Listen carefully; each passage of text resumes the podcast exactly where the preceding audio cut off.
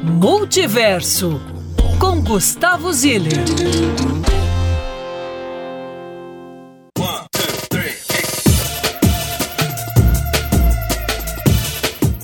Alô, alô, Belo Horizonte do meu coração, equipe da Band News FM, tô chegando com a última coluna multiverso do mês de fevereiro, o que quer dizer que o fim de semana tá chegando aí, que é o último desse mês. Tem amigo meu dizendo que o ano tá voando e tem gente dizendo que tá passando no tempo que precisa. Eu tô do lado dessa turma, viu, seu Lucas? Tô achando que 2024 tá com um tempo agradável, diagonal e colorido. Então bora para as dicas do último fim de semana do mês. Hoje, dia 22, começa a Semana do Cinema em todas as salas do Cinearte. Sessões a 12 reais, pessoal. E aí eu vou sugerir que a turma vá ao filme do Bob Marley, que se chama One Love.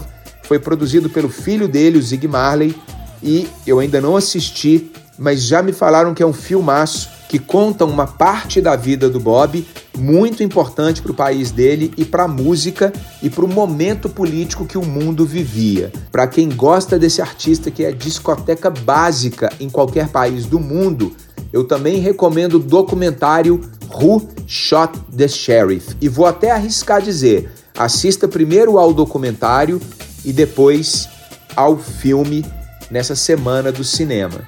Sexta-feira, dia 23, tem Júlia Ribas, minha queridíssima e talentosíssima amiga, no Clube de Jazz do Café. Ainda tem convite disponível. Ela faz um show intimista, cantando ao lado do Nestor Hunt, que vai tocar piano. Então, vai ser o tipo de apresentação de arrepiar a alma. No sábado, dia 24, a turma do Festival Música Quente celebra os 10 anos de Labuta trazendo música boa para Belo Horizonte, com um line-up incrível.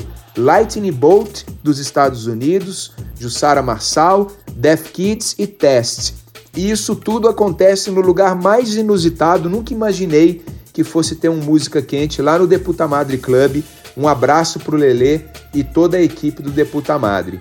No domingo, a gente tem mais uma versão, mais uma edição, melhor dizendo, do Verão Aquilombar, lá no Aquilombar. Dessa vez, a turma recebe o Fernando Bento, que é um cavaquinista espetacular, pessoal. Toca demais. Imagina um Yamandu Costa do cavaquinho ou um Paco de Lucia do cavaquinho. É um monstro, Fernando. E também a Raquel Moreira, que canta muito, leva para essa edição do Aquilombar o pagode da Kekel. Acho que é isso. O ano está começando num ritmo bom e vamos pegar um pouquinho de diversão para ajudar a gente a refletir um pouco mais sobre o que está acontecendo na nossa cidade com a ciclovia da Afonso Pena ou o projeto de mobilidade urbana da Afonso Pena e também com a nossa querida Serra do Curral que precisa ser tombada. Até terça-feira, turma!